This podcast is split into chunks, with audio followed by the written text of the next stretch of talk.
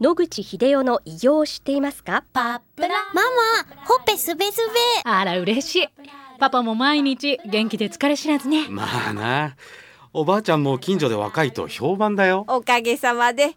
おじいさんいつまでも健康で幸せですね。うん。野口英世の医師により開発されたパプラール。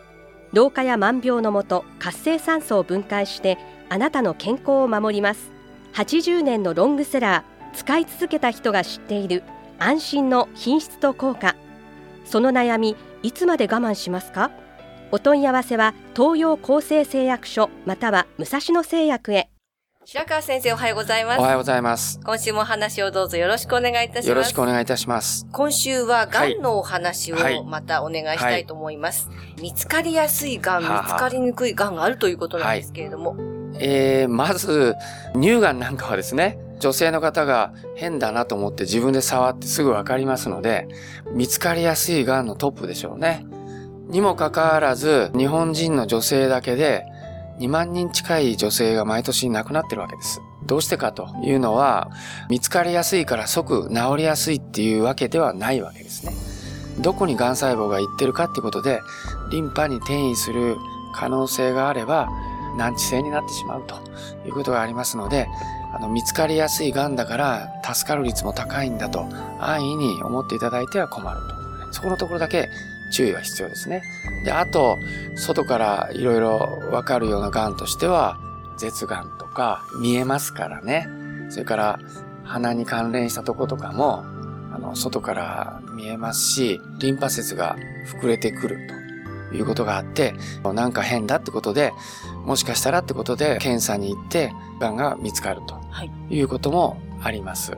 リンパの中を通ってきて、外にリンパ節に転移してくると、リンパ節がこう大きくなってきますので、それが大きくなってくるってことは、特別な感染症がないと分かってれば、かなりの確率で癌の転移だと思って間違いないので、もしそういう変化を見つけたら、直ちに癌を疑って、全身の画像検査、血液検査をしていただくのがいいと。まあ、そういう意味で見つかってくる癌としては、まあ、胃癌とかですね、大腸癌。そういうものは結構あります。ただし、体の中にある癌は乳がんと違って外から触って見つかるわけではありません。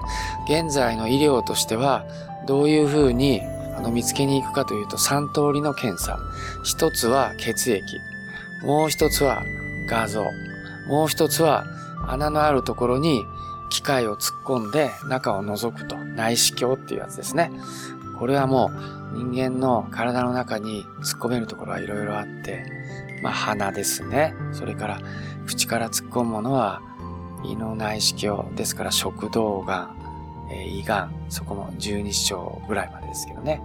それから下から、え大腸を突っ込めますね。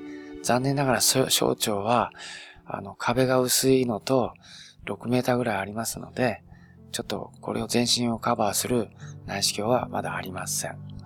それから肺も気管支鏡というのがありまして、これを突っ込むことができます。あと、産婦人科系統、あ、子宮とか内視鏡を入れて中を覗いて判断するということもできます。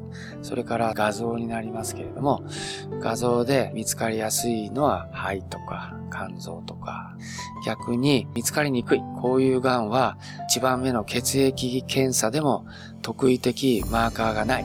それから画像でも非常に専門家に見てもらわないとよくわからない。それから内視鏡が到達しにくくて、なかなかそこまで、あの、腫瘍のあるところまでカメラを入れて見ることができない。こういうものが逆に見つかりにくいと。そうすると、膵臓癌だとか、胆嚢癌、こういったものはもうその最たるものですね。膵臓癌とか胆嚢癌は相当症状が出てくるまでわからない。それから胃のスキルス癌。これも普通の胃がんは内視鏡のカメラを見ると穴ぼこができてですね、海洋ができてただれたようになってますので、すぐわかりますけれども、イースキルスガンは表面は全く何の変化もありません。かなりベテランの優秀な人じゃないと見逃してしまうことが多いそうです。ですので、これも非常に見つかりにくいがんですね。ですから、消化器系統が多いですね。あと、脳も進行してくると、頭痛とかそういうのが出てきますけども、初期の頃はもうほとんどわかりません。そういう意味で、これらの癌は非常に見つかりにくい癌だと思います。はい。先生は、こういった検査はされるんですか？はい。まず、ペット CT を一番好んで行います。というのは、私たちはステージ4を扱ってますけど、全身のどこに転移があるかっていうのを全体像として把握しておかないといけない。特にですね、骨への転移。これは非常に見つかりにくくって、普通の CT やってもよくわかりません。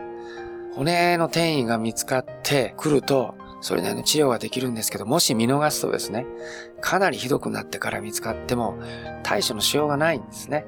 我々が普通に使ってるサプリメントだとか抗がん剤も骨に転移したら全く効かないわけです。別の治療、内科的に特殊な薬を点滴するか、放射線を当てるかしかないわけです。治療法が劇的に変えなきゃいけないわけですね。そうすると早く見つからないと、たくさんの骨に出てくると、後手後手に回って治療になりません。骨の転移を見つけられるということをカバーできた検査が一番必要だと私は思います。今まで私がステージ4のやってて、やっぱり一番痛い目に遭うのは骨の転移ですね。骨を破って脊髄空内に入られると免疫細胞おりませんので、直通で脳に上がってきます。